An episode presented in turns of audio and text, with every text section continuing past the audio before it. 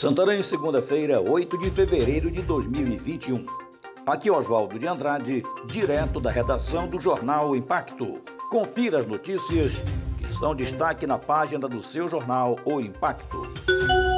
Dupla invade casa, mata homem e atira nos dois joelhos da esposa dele. Um jovem foi assassinado a tiros e sua esposa foi ferida nos dois joelhos em um atentado na noite de sábado, dia 6, em Tailândia, município no Nordeste paraense. Patrick Alain Bittencourt Kemes, de 25 anos, morreu no local, dentro da casa onde morava, enquanto a mulher foi ferida gravemente na perna pelos atiradores.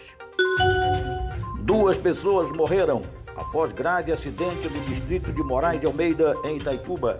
Duas pessoas morreram após um grave acidente em uma ladeira conhecida como Mata Cobra, no distrito de Moraes Almeida, em Itaituba, na tarde do último sábado, volta das 16 horas.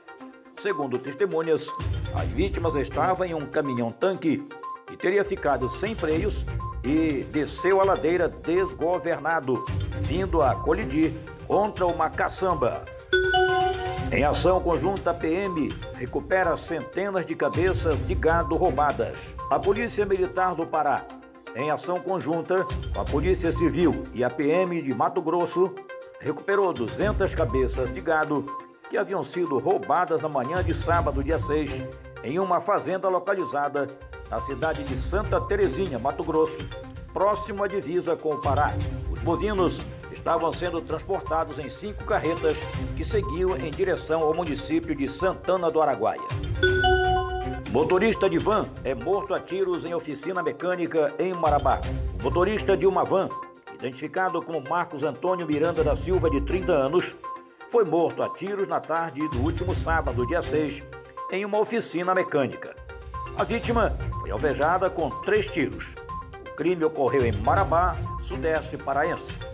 Segundo informações levantadas pela polícia, o homem tinha ido ao local consertar o veículo quando foi surpreendido por dois homens que chegaram em uma motocicleta no local. Decretadas medidas mais rígidas durante lockdown em Santarém. Fique por dentro das mudanças. O Comitê de Crise ao Enfrentamento da Pandemia do Novo Coronavírus em Santarém reuniu de forma remota na manhã de sábado, dia 6 e após avaliar a situação epidemiológica da cidade e o comportamento da população em relação ao lockdown, decidiu por prorrogar o lockdown, além de adotar medidas mais rígidas para evitar aglomerações e evitar o avanço da Covid-19 no município.